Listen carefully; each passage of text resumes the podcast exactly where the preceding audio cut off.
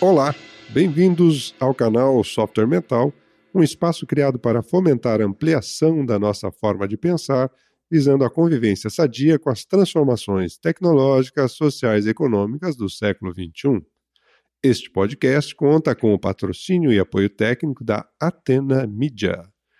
Hoje eu estou aqui para conversar com uma amiga muito querida, Flávia Viana, Flávia é especialista e consultora na área de branding e uma pessoa de cabeça fora da, da curva, eu diria assim. E aí, Flávia, tudo bem? Tudo ótimo, Luciana. É um prazer estar aqui. Fiquei muito feliz com o convite. Você bem sabe que eu adoro, né, quando esses desafios assim, quando mexe com criatividade, com pensar diferente. Então, estou adorando estar aqui nesse podcast. Legal, show de bola. Flávia, é, vou começar fazendo uma provocação para ti. Hoje o nosso tema, então, são pessoas singulares, ou, ou melhor dizendo, a singularidade das pessoas, né? Então, é uma primeira pergunta que eu faço para ti, uma primeira provocação, vamos dizer assim. É, a gente vive numa sociedade, isso a gente já tem conversado aqui nesse podcast algumas vezes, a gente vive numa sociedade que é, é mais comum você encontrar pessoas tentando imitar pessoas do que pessoas tentando dar valor às características que elas mesmas têm. É, seja por uma questão de autoestima, seja uma questão de convenção social, seja por uma questão de moda. É, dentro da tua visão, o que, que, quais são os fatores que levam a pessoa a ela abrir mão dessa característica singular que ela tem?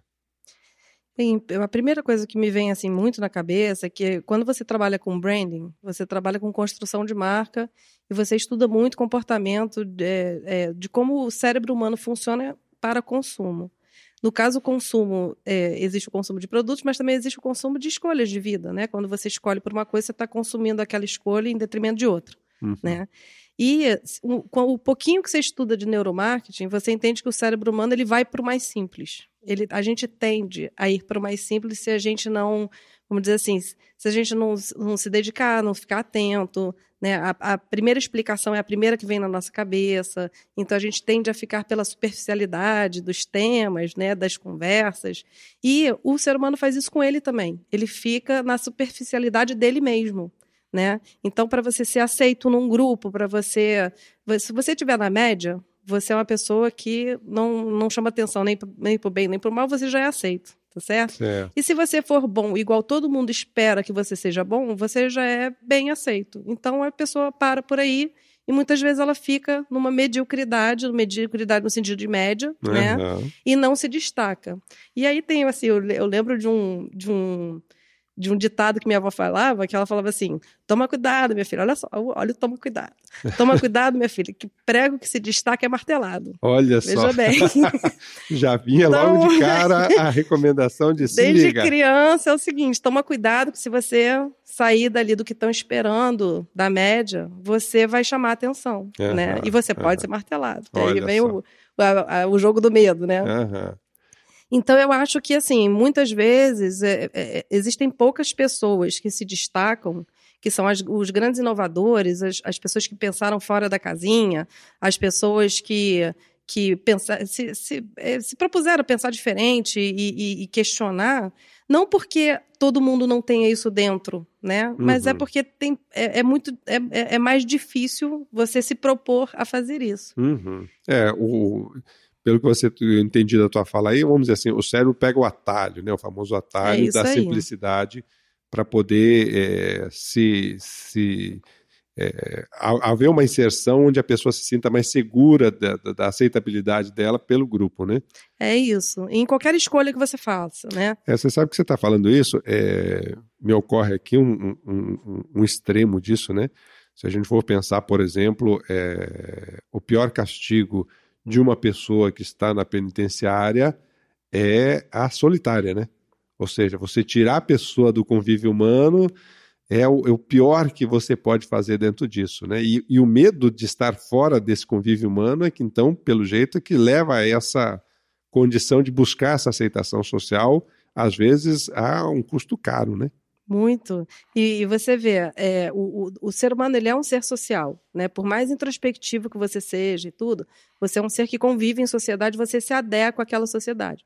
Então, muitas vezes eu vejo que é o seguinte: a pessoa não percebe, mas para ela se adequar a um determinado grupo, ela gasta muito mais energia, ela tem muito mais trabalho, ela está achando que é mais simples, mas ela tem muito mais trabalho do que ela assumir a autenticidade dela, ser ela por ela mesma, onde sempre que a gente é, é, é a nossa essência, é, a gente se destaca. Né? Quando a gente consegue acessar isso, cada vez, cada, cada pedacinho da nossa essência que a gente consegue acessar, nós somos seres únicos. Então, naquele ponto ali, nós vamos brilhar mais do que o que está do lado, que vai brilhar mais do que a gente em determinado outro ponto. Uhum. E quando não é, eu acho sensacional quando um grupo é complementar, né? Quando Sim. você tem amigos ou parceiros de trabalho, onde você, assim, o teu ponto forte, ou a tua singularidade é complementar ao outro. E aí você vê uma pessoa fazendo uma coisa que você tem muita dificuldade, mas ele faz com uma facilidade, por quê? Porque é a singularidade dele. Uhum. Então, eu acho que quanto mais consciência nós tivermos dos nossos potenciais,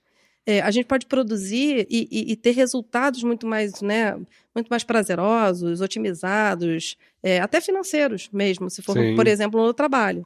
Afetivos, se for numa relação, né? E se for a relação de amizade ou de amor, é, homem e mulher, né? Tudo que você for muito singular e que você souber das suas potencialidades, a tendência é que você tire muito mais proveito daquilo. É, tem um. Você está falando aí, eu estou tendo várias ideias aqui. A primeira que eu, que eu costumo pensar é assim: a banda cover por melhor que ela seja, ela nunca vai ganhar a mesma coisa que a banda original, nem fazer o mesmo sucesso. Tá é certo isso aí, isso? é isso aí. Então, ou o cara faz ó, ó, o seu som original, ou ele vai ser, no máximo, uma sombra ajeitadinha. É isso aí. Né?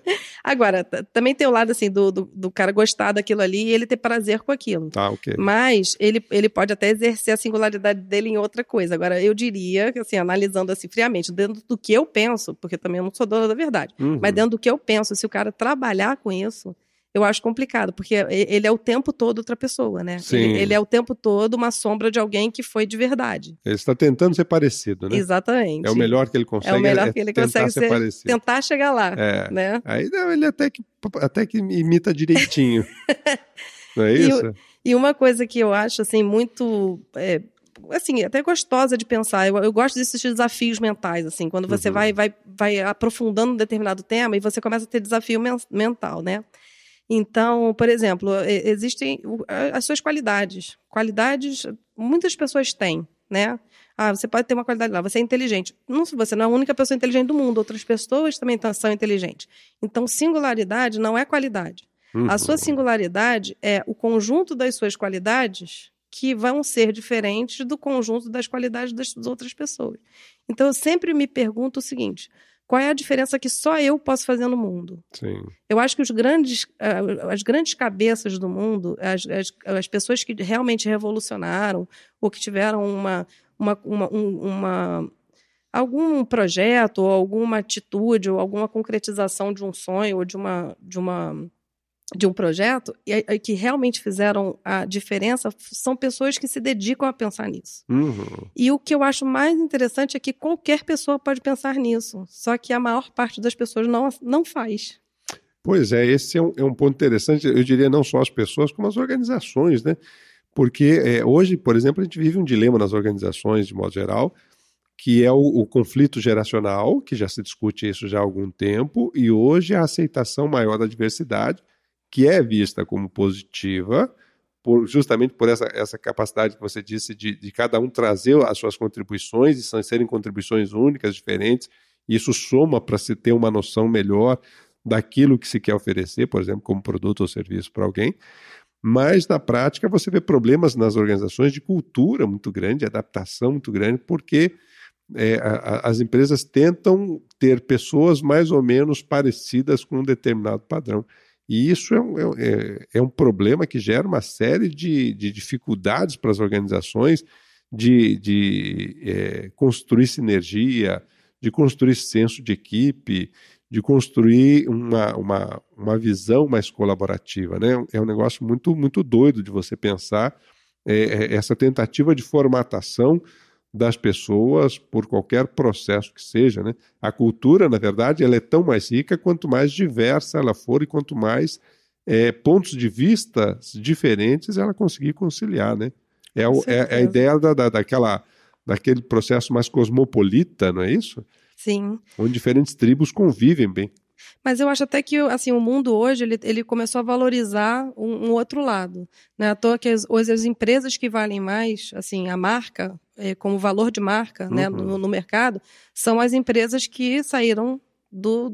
Saíram dessa mesmice Saíram- e foram pro, pro singular, né? E, e valorizaram o singular. Uhum. né? Então, a Apple, que ficou aí três, quatro anos como a empresa de maior valor do mercado de mundo, do mundo, é, o slogan deles é pense diferente. É, né? É uma empresa inovadora, quebra, quebra de paradigma o tempo todo. Eles trabalham não só, eles não vendem produtos, né? E- Eles vendem desejos, eles vendem é, é, você ser questionador do status quo, né? Eles foram os primeiros que lançaram realmente produtos que mudaram o paradigma de comunicação, a forma como o mundo se comunicou, e isso era extremamente estimulado lá dentro, né? Uhum. Então, assim, a- a- essas empresas todas, o Google, as empresas que estão com, com muito valor de mercado hoje, são empresas que permitiram que pessoas diferentes pensassem diferente. E aí você sai da curva, né? Pois é, você sabe que esse, esse é um ponto que chama muita atenção desse contexto, porque realmente eh, você vê que quando isso é permitido, quando isso acontece, quando isso a, pessoa, a pessoa se permite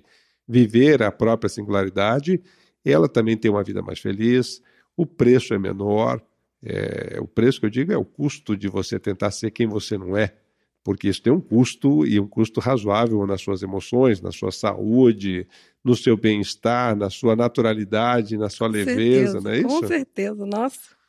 E como, e como tem, E como tem, né? e como tem. E, e um negócio interessante da gente pensar, Flávia, é assim: é, você, por exemplo, hoje mora no Rio de Janeiro, tá certo Sim. isso?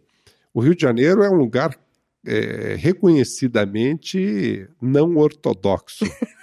Nem um pouco, eu diria. O que, que você observa que te chama mais atenção na sociedade carioca em relação a essa vivência da singularidade? Olha, eu, eu acho que o Rio, por natureza, ele é uma, é uma cidade que te exige muito flexibilidade para você morar nele e ser feliz. Porque ele é uma cidade cheia de, de, de qualidades, é, com, sabe, é, uma riqueza natural, uma beleza natural absurda, mas que realmente vem passando por aí por uns problemas é, né, que, que fugiram bastante do controle assim, da, da- da- da- do processo público. Então, é, o que eu acho de mais interessante no carioca é que o carioca ele sabe viver no Rio, Uhum. sabe? É, ele sabe viver no caos que é você não ter a menor noção a- o- do limite do que, que chegou a violência no Rio e você conseguir é, descer, aproveitar a praia. É, o carioca ele, ele, ele, se, ele, ele, ele começou a arranjar subterfúgios de conseguir morar naquela cidade muito doida e não deixar de viver. Uhum. O que eu acho que não é qualquer é, so- é, grupo de sociedade que ia conseguir isso, Certo. porque é uma característica do próprio carioca. Então, por exemplo, agora, Olimpíadas, é, é, é, também a, a, a Copa, quando a gente teve, as pessoas chegam no, no Rio de Janeiro e elas ficam completamente encantadas com o carioca, porque realmente ele tem um jeito, uma singularidade que você só, só acha lá. E, e aí é uma, uma grande persona, né? Porque não, é, não sou eu que sou carioca, é o carioca. Né? Existe Sim. uma persona carioca Aham. que por definição é assim. Então eu, eu assim me sinto, morei em outros lugares, eu já morei nos Estados Unidos, eu morei em Foz muito tempo, mas a- o, o- o Rio é onde eu sinto, me sinto no meu habitat, acho porque eu tenho essa característica, né? E, e a cidade também tem, e as pessoas que você convive também têm. E como é que você vem, como é que você trabalha essa questão da sua singularidade? Como é que você, o que que você pensa, o que que você analisa, o que que você pondera ou considera dentro da tua, dentro da tua vivência pessoal para para poder resgatar cada vez mais a tua singularidade?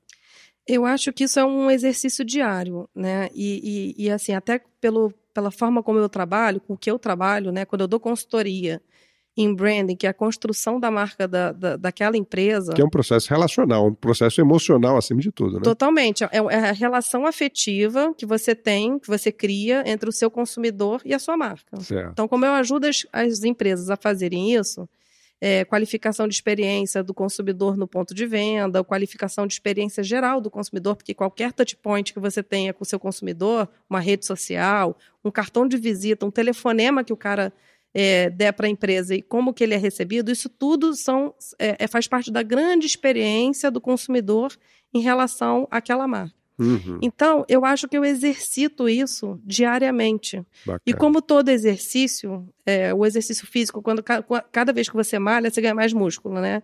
E eu acho que como eu exercito muito isso, eu, eu acabo levando isso também para minha vida. Uhum. Então, eu me pego muitas vezes pensando o seguinte: eu tenho uma, uma coisa de, de, de, de ter um foco, de quando eu chego em determinado lugar, ou, ou um, num grupo de pessoas, ou até num lugar onde não tem pessoas, mas que eu possa exercer algum, alguma ação sobre aquilo que está ali, como que eu posso dar o melhor de mim? Esse melhor de mim não tem que ser o melhor do mundo, mas pelo menos dentro do que eu posso dar, aquele é o meu melhor. Uhum. Então, se, por exemplo, é, eu entro numa empresa e eu sei, por exemplo, que eu tenho um, um, traço da diplomacia. Eu tenho muita facilidade de lidar com, com conflitos entre pessoas que estão é, em conflito, entre elas, né? Então, é, apesar de eu ser do departamento digital, da, da, da muita consultoria na área digital, eu pego aquelas situações onde teoricamente não tem nada a ver com o meu trabalho e eu acabo atuando ali porque eu sei que ali eu posso ajudar. Uhum. Então eu não deixo de exercer a minha singularidade quando eu sei que eu já descobri ela, porque eu também tenho certeza que tem coisas sobre mim que eu ainda não descobri. Claro, claro. É, descobrir a nossa singularidade não é uma coisa fácil. As nossas, né? É, Sim. Onde a gente é único muitas vezes a gente, aquilo é tão óbvio pra gente que a gente nem percebe que aquilo é uma coisa muito diferente do resto. Uhum. Porque você tem tanta facilidade de fazer aquilo que você não vê aquilo nem como qualidade. É verdade. Não é, é? verdade. Normalmente, é, a, a, tendência principal do ser humano é, é ele considerar normal aquilo que ele faz de forma diferenciada, mas que como para ele já é simples, ou seja, já é uma competência dominada, ele acha que isso é normal e ele vê o que falta.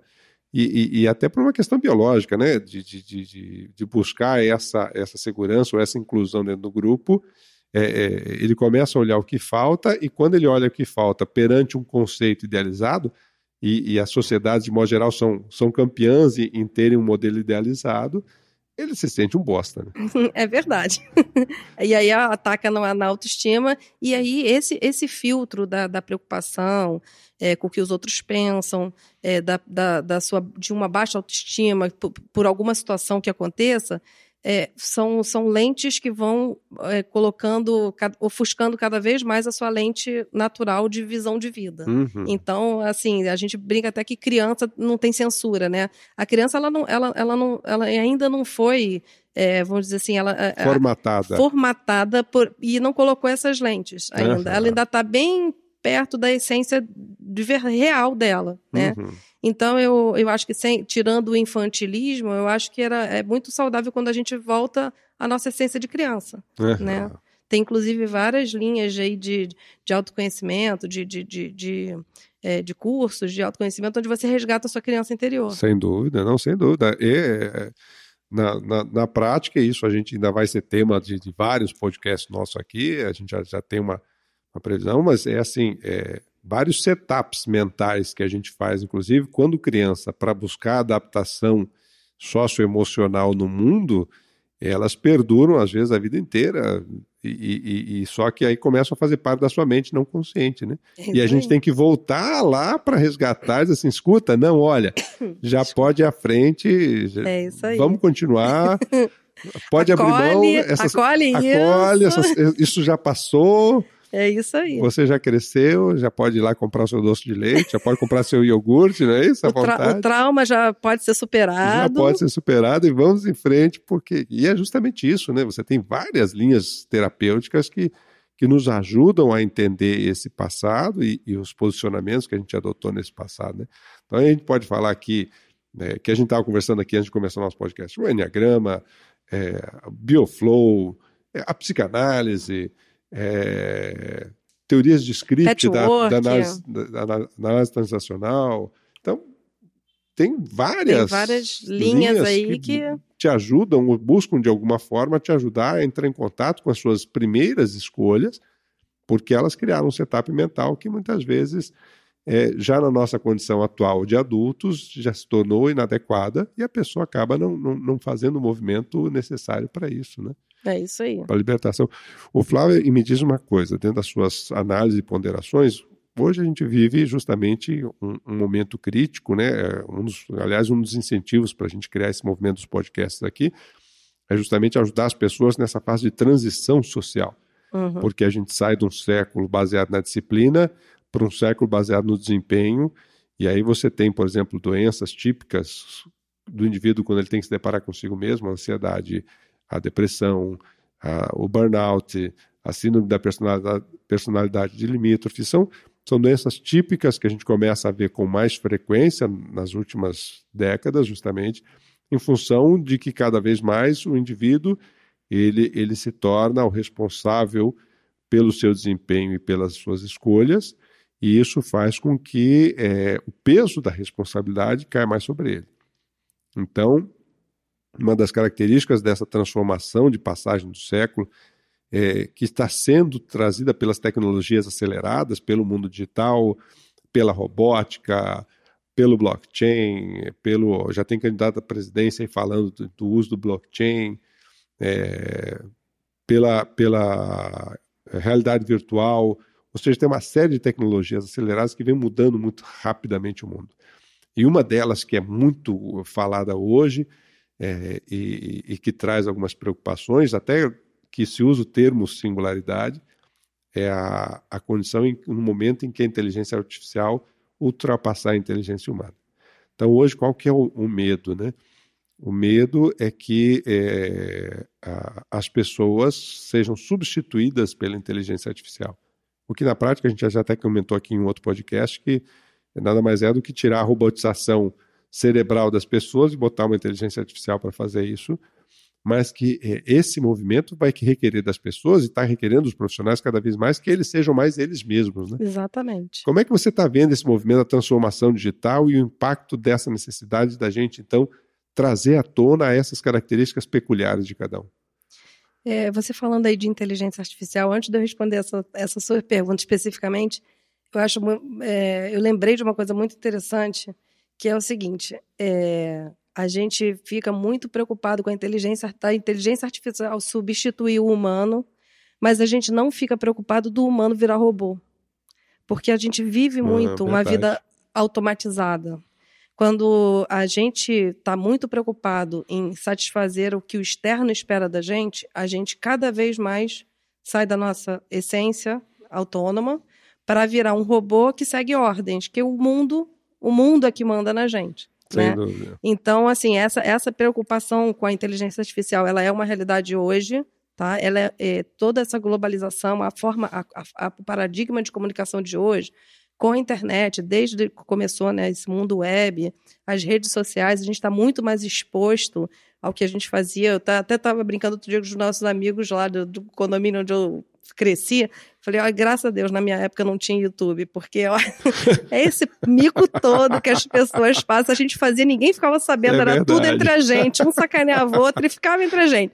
Agora não, você faz alguma coisa, tá na internet, e, é. e se virar viral, pronto, é um, é um mico mundial, é né? É isso aí. É o grande mico mundial. A gente se safou disso, porque agora a gente já tem um pouco mais de juízo, é, mas a gente fez as lives besteiras e realmente hoje as pessoas estão muito mais expostas, elas, elas têm acesso muito mais a uma informação, uma quantidade de informação. Eu lembro quando eu estudava com, eu, é, com Barça, sabe? Eu, eu é, tinha que fazer os meus trabalhos de escola. Dá o até sonho vergonha. era ter enciclopédia em casa, né? Exatamente, né? era assim, sabe? Era, você tirava onde você lacrava porque você tinha Barça em casa e mais duas. É. Então agora eu vejo a garotada de hoje, pô, tem o Google, né?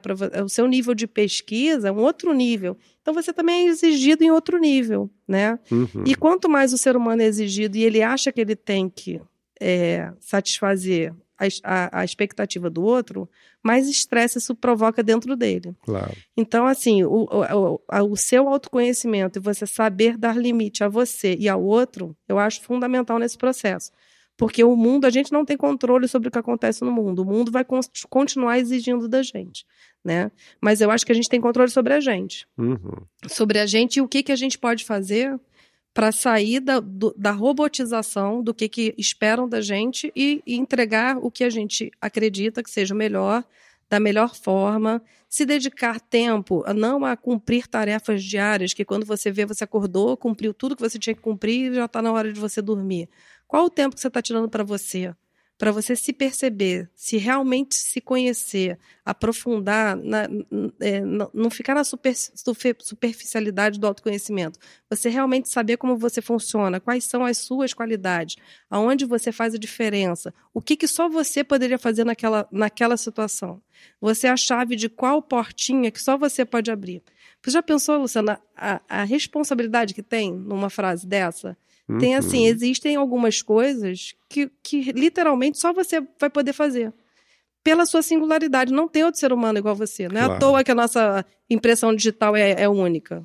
Por que, que todas as impressões digitais do mundo inteiro são diferentes? Porque cada ser humano não tem nenhum igual ao outro, mesmo os gêmeos. Né? Então, é, partindo dessa linha de, de, de, raciocínio, não seria assim, bem é, assim, é, até aceitável a gente dizer que Existem coisas no mundo que só você pode fazer, nem que seja claro. sem ir para coisas mirabolantes, não claro. é? Não sou eu que vou, sabe, botar a vida em Marte, não é isso. São pequenas coisas do dia a dia onde só você pode fazer. Um conflito familiar que só você pode resolver. Um, um, um parente que só você pode ajudar porque ele só vai escutar você pelo seu jeito de falar, de abordar. Você tem um determinado conhecimento que, num problema de trabalho, é o seu conhecimento que vai ajudar. Então, eu acho que essa é a grande, vamos dizer assim, ferramenta que a gente tem para lidar com essa maluquice que é o mundo de hoje, né? dentro dessa quantidade enorme de informações. E, e assim, a máquina nunca chegar até a gente, mas a gente também não, não virar máquina, né? É, não, achei essa sua sacada aí sensacional.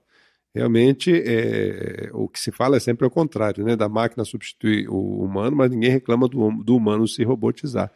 E, e é curioso como há um, há um, um, desafio de conciliação, então, das pessoas com, sua, com, essas, com essa própria característica, com essas próprias peculiaridades, próprias competências. Né? Você estava falando aí, eu estava lembrando de uma, uma determinada época que eu trabalhei em São Paulo, e eu tinha uma, uma equipe, coordenava uma, uma equipe de, de pessoas de, de, de, de trabalho, né? E uma das primeiras coisas que eu fiz quando eu cheguei lá em contato com essa equipe, comecei a trabalhar, me apresentar lá como o cara que ia coordenar o trabalho daquele grupo todo. E eu disse assim: olha, eu gostaria de saber três qualidades de cada um de vocês. Então eu vou dar uma semana para vocês escreverem num papelzinho o seu nome e as suas três principais qualidades. O que, que você tem que você acha que é legal, que é especial, que é diferente, que é contributivo de fato? E aí chegava lá pelo quinto dia, uma semana, né? ah, pelo quinto dia, mas Luciano tem que ser três. Falei, o que, que é isso, minha gente? Muito Você tem muito mais do que isso, eu só tô pedindo três. Você tem com certeza muito mais do que isso.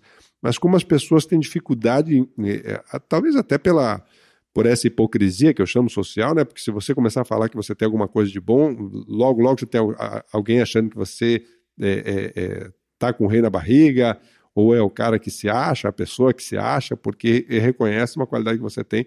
Então, o socialmente bonito é você dizer, ah, imagina. Não, você é ótimo, imagina. Modesto, eu não, modesto. eu sou modesto, imagina. Não é bem assim, ah, que você é muito bom, você não me conhece bem. Se me conhecesse, você ia ver que eu não sou essa bisca boa aí que você está achando. E, e, e, na prática, é, é, isso gera, é, é um mau hábito. Completamente. Porque isso gera uma dificuldade da pessoa entrar em contato com ela e com o que ela tem de bom para dar esse valor a essa singularidade que ela fala. Com né? certeza. Né? Agora, você chega lá e pede a, pede a lista de três defeitos, ele vai dar na hora. É, ele não é. vai precisar de uma semana. Por quê? Porque a gente tende, assim, é, é, é muito mais fácil, é socialmente aceitável nós sabermos das nossas limitações, mas sabermos das nossas potencialidades, não, é, não se é esperado isso do ser humano. E no momento que não se é esperado, de, que ele não é cobrado diariamente isso, só consegue começar a perceber isso quem decidiu se dedicar a isso. É verdade. E eu acredito, sinceramente, que assim, para você realmente ser feliz, para você realmente render tanto socialmente quanto profissionalmente, se você não tiver é, perfeita noção das suas potencialidades e do conjunto singular que aquilo é, acaba formando, você perde oportunidades incríveis. É verdade, é verdade. Você sabe que um, um dos temas que é, eu, eu tenho estudado aí nos, nos últimos anos um pouco mais é a questão da autoestima. E, eu, eu, observo que um, um, mecanismo que as pessoas usam como sendo um, um ganho secundário da, da autoestima ruim é, é a chamada purga, que é quando a pessoa então sofre com a dificuldade que ela tem, como se o sofrimento fosse o suficiente para que tudo ficasse bem, e daqui a pouco ela está errando de novo no mesmo ponto, uhum. porque em vez de olhar para esse ponto e ver o que, que ela podia trabalhar e melhorar, ela simplesmente sofre, fica na fossa ou chora um pouco sobre aquilo, porque se acha então é, o último ser humano da Terra, é, em termos de valor, e, e, e, e aí depois isso passa, essa crise de sofrimento passa, mas ela não fez um movimento de, de, de reeducação, de recuperação. Então, esse é um fator que, que, que é, é, como se justificasse esse sofrimento, justificasse, até certo ponto é, é, compreensível como técnica, né? porque o que você pode pedir mais por uma pessoa do que o sofrimento dela? Não há nada pior que você possa pedir para ela do que ela sofrer por alguma coisa. Só que isso é um engano que a pessoa faz consigo mesmo, porque ela, então, a partir disso, ela, é, ela acha que ela fez a, a, a, remissão, por isso que eu chamo de purga, ela fez a remissão da, daquele comportamento ruim que ela tem.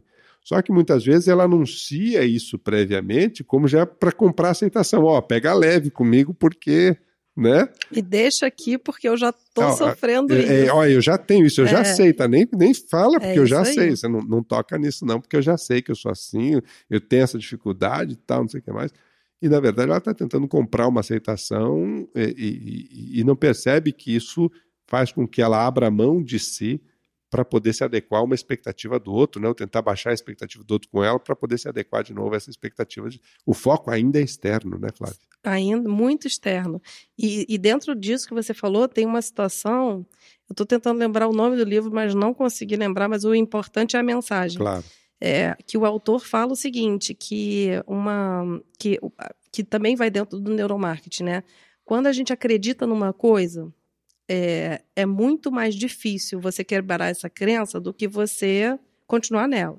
Então, o seu subconsciente ele vai fazer de tudo para que aconteçam coisas, claro. acontecem coisas ao, ao entorno e ele só percebe o que aquela crença, o que é, é, o viés da confirmação, né? O viés que confirma aquela, aquela, aquela crença. Então, você assim, tá sofrendo para burro, mas aí vem uma confirmação e você fala, viu? Mas eu, eu falei. É. Mas por quê? Ter razão, nesse caso, para a pessoa, é tão mais importante, vira mais importante do que ela superar aquela dor. Uhum. Então, ela, em vez de superar aquela dor, ela, ela fica pega, tentando conseguir confirmações para que aquela a, a, justifique aquele sofrimento dela. É, não, a, o ser humano é um bicho é muito, complexo, é muito. Né? E, e aí ele deu uma, um exemplo mais é interessante ainda, que eu realmente é, é real. Eu já vivenciei isso com pessoas próximas de mim. Aquela mãe que tem o um filho que é drogado, ela passou a vida dela inteira sofrendo o problema daquele filho, mas quando ela colocou ele na clínica e ele se curou, a vida dela virou um inferno. Uhum, porque perfeito. ela não sabe não ser mãe de drogado. Exatamente. E ela precisava, porque assim, ela, como mãe de drogado, ela era a salvadora da pátria, sempre. E ele era o problemático. Depois ele vira o são e ela vira. Perde o sentido. Aqui não tem mais nada para fazer, é, porque ela dedicou perfeito. a vida dela inteira àquele filho, ela não, ela não, não, ela não aprendeu a fazer mais nada, ela não sabe o que mais ela pode fazer.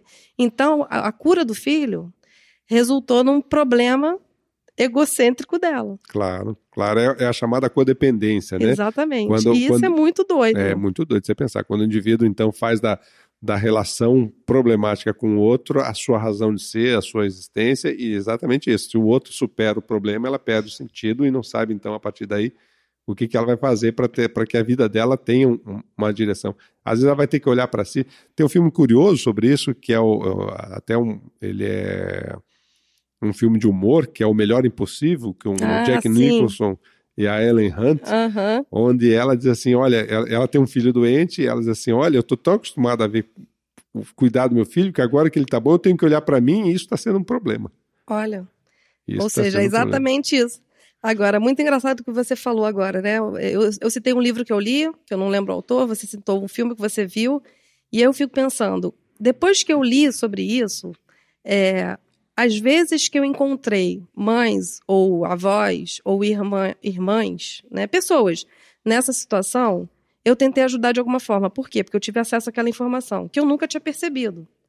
né? Antes de ler, de alguém, alguém falar, né? Então, qual foi a minha singularidade ali? Eu, eu, a gente junta todas as experiências que a gente tem de inputs de informação e você sabendo que aquela pessoa está passando por aquilo, muitas vezes, se você sinalizar para ela que aquilo que está acontecendo, ela toma consciência de que é aquilo que ela está acontecendo e dá a grande virada. Então, no momento que eu ajo dessa forma com aquela pessoa, eu estou exercendo a minha singularidade. É Só eu que li uma determinada coisa num determinado livro e que estou naquele contexto e que estou naquele contexto específico, aquela pessoa que tem aquele problema poderia ajudar naquele momento. Em compensação, o autor do livro, ele foi o único que parou para escrever sobre aquilo, que depois a Flávia leu e ajudou outra pessoa. Então, são as singularidades de um e de outro ajudando a tornar a vida das pessoas melhor. E que cria uma teia. Isso é tão comum da gente ver até no, no, as coisas mais banais. Por exemplo, você pega um time de futebol, Pois você é. não tem 11 goleiros, né? Não dá para ter 11 goleiros para ter sucesso. Você precisa é ter cada um aí. na sua posição e sabendo dar sua contribuição efetiva, as suas características efetivas, conforme o jogo, o técnico tem que mudar o time, então, porque aquele, aquele jogo exige uma característica diferente que só aquele outro atleta que tem no, na, é no, no plantel daquele time pode contribuir.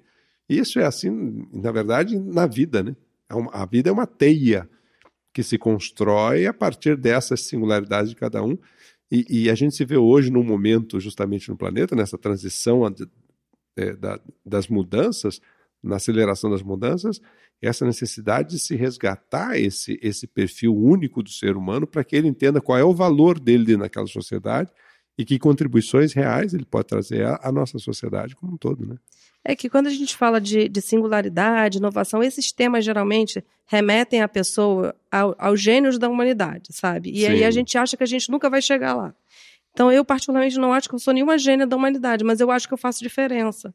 Então, é para a gente baixar um pouco a expectativa do que, que, do que, que a gente pode achar dentro da gente, porque se a gente sempre ficar no. Sabe, eu, por exemplo, admiro muito Steve Jobs. Eu acho que ele foi um cara que fez uma, fez, é, uma diferença muito grande no mundo. E, é, e, com o que ele fez, mas é porque ele deixou a singularidade dele extrapolar até aquilo sem limites, né? Mas eu não posso, só porque eu não sou o Steve Jobs, falar assim, ah, eu nunca vou ser ele, então não vou fazer nada. Uhum. Eu tenho as minhas que nem o Steve Jobs poderia fazer. Com certeza. E eu acho que é isso, quando a gente baixa esse drama, tira o drama dessa coisa de, do autoconhecimento, de você saber onde você é bom, aonde, que, quais são os seus grandes pontos fortes e o que, que você, só você tem, e quando a gente coloca isso nos mínimos detalhes, vê o detalhe do dia a dia, da nossa vida, não são nossas grandes conquistas, mas são as conquistas do dia a dia, a nossa forma de levar a vida, e a gente se aprofunda naquilo conhece aquilo profundamente, a gente começa a ver uma, a beleza disso e o que de proveito você pode tirar disso. Sem dúvida você está falando aí, esse, esse é um outro viés do cérebro, né? O cérebro, aliás, o nosso cérebro ele tem uns bugs aí, né? A gente tem. confia muito nele porque está acostumado com ele, mas ele é meio, meio sacana às vezes, porque ele tem uns bugs aí danados, né?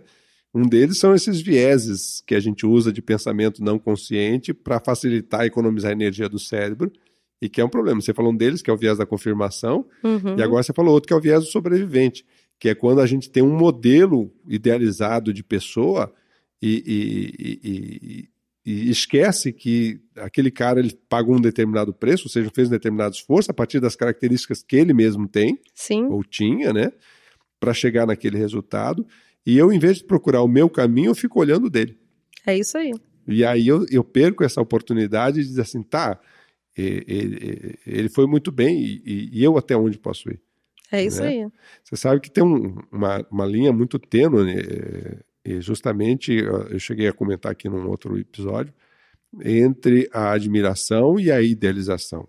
Eu praticamente, eu, eu particularmente, eu tomo muito cuidado com o processo da admiração para que eu admire a pessoa na característica e na qualidade com que ela tem, mas que eu não, não, não queira fazer disso um modelo idealizado para mim. Porque justamente é, é, é isso que é o problema, né? Então, eu admiro muito você, a Flávia, uma, uma amiga muito querida, uma série de, de, características e traços que eu, que eu gosto demais, mas eu sou o Luciano, eu não posso ser a Flávia. É isso aí. Né, então, eu, eu tenho que entender eh, e admirar e respeitar e considerar as, as características do outro, mas eu tenho que entender quais são as minhas de fato e, e buscar e, e, pesquisar isso. E você sabe que se a gente fala para as pessoas assim, então faz o seguinte, escreve aí os seus cinco principais é, talentos ou, ou, qualidades diferenciais. Isso é um problema. Eu vivo isso nas empresas, quando a gente trabalha com grupo gerencial. Assim, escreve aí teus valores, escreve aí teu, tuas competências. E é um problema porque eles não sabem como escrever isso, não sabem reconhecer. E como a, a, a, empresa, acontece isso muito nas empresas também, né, de empresas querendo ser uma coisa que, é, que é, o, é o ideal de empresa, que geralmente é a líder de mercado. Né? Por isso que eu acho sensacional o posicionamento do SBT, que é o, é o, o, segundo lugar, né? Ele, ele se assume como o melhor segundo lugar. Uhum. Ele, ele, já sabe que ele não. É. eu, eu achei esse slogan do SBT sensacional, foi durante um tempo, porque uhum. ele sabia que assim, eu, eu não consigo chegar até a Globo, então eu vou me assumir como segundo, porque pelo menos como segundo não tem, eu sou imbatível. Uhum. Né? E eu, eu achei isso genial. Bem coisa do Silvio Santos mesmo.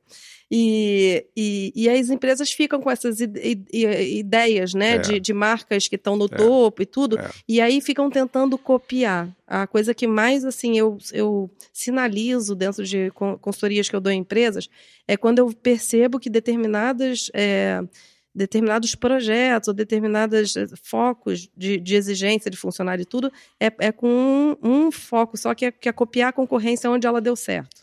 Né? certo. Né?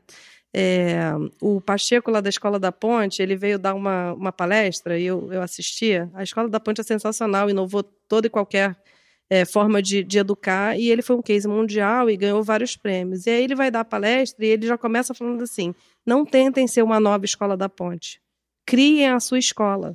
Claro. Porque eu desenvolvi uma metodologia completamente diferente. E provavelmente, se vocês tentarem botar a minha metodologia em voga, vocês não vão conseguir. Ou vocês vão ter ser sempre uma, uma sombra da escola da ponte. Mas vocês podem criar uma coisa completamente diferente que seja melhor que a escola da ponte. Né? Então, eu vejo muito isso nas empresas. Marcas tentando copiar marcas do mesmo segmento que deram certo. Mas por quê? Acho que foi até você, aqui estou lembrando de uma frase que eu ia falar que eu escutei de alguém, acho que foi você pessoas jurídicas são feitas de pessoas físicas. Uhum. Então a empresa, na verdade, ela é um grande conjunto de, das cabeças. A pessoa jurídica é um grande conjunto da cabeça das pessoas físicas que trabalham ali. Então, se você consegue fazer com que a sua equipe começando por você, pense desse jeito, você muda uma pessoa jurídica toda. Claro, sem dúvida nenhuma. Você sabe que eh, na minha área também, que é estratégia, eu vejo demais esse problema. Um dos problemas da estratégia no Brasil, por exemplo, é que é, a estratégia é a arte de você não bater de frente, ou seja, é a arte de você não concorrer, é a arte de você buscar um posicionamento realmente único em relação a quem você quer atender, ou seja, ao seu cliente, e a partir das suas características, a partir das suas peculiaridades, a partir das, das singularidades que há naquela empresa, as competências que há naquela empresa, que ela possa, de fato, então, prestar o melhor serviço dentro daquele viés, dentro daquela linha de, de, de abordagem. E o que a gente vê muito no executivo brasileiro é procurar estratégia baseada no benchmarking. É isso aí. E aí se perde justamente essa característica, porque não é a mesma coisa.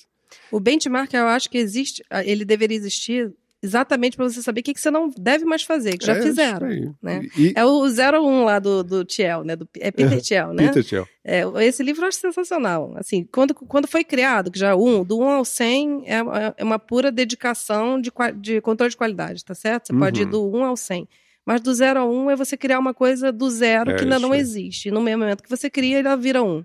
É, eu acho que as, as, as pessoas que realmente fazem a diferença são as pessoas do 0 a 1. São claro. pessoas que criam necessidades, é, criam, criam soluções para necessidades que as pessoas nem sabiam que elas tinham. A própria internet é uma. A gente viveu anos sem internet.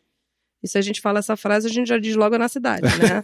Mas a verdade é essa. Nós sobrevivíamos, as pessoas já, já a garotada agora não acredita, mas a gente sobrevivia sem internet. É. E hoje a gente, é inconcebível, inconcebível um mundo sem internet. Então, assim, como que, como que um dia alguém chegou e pensou e, e, e, e, e aquilo se concretizou? Né? É porque alguém pensou diferente. Claro. Né? O cara lá do, do livro que criou o PayPal, ele viu uma necessidade e aí ele falou: preciso viabilizar uma moeda virtual.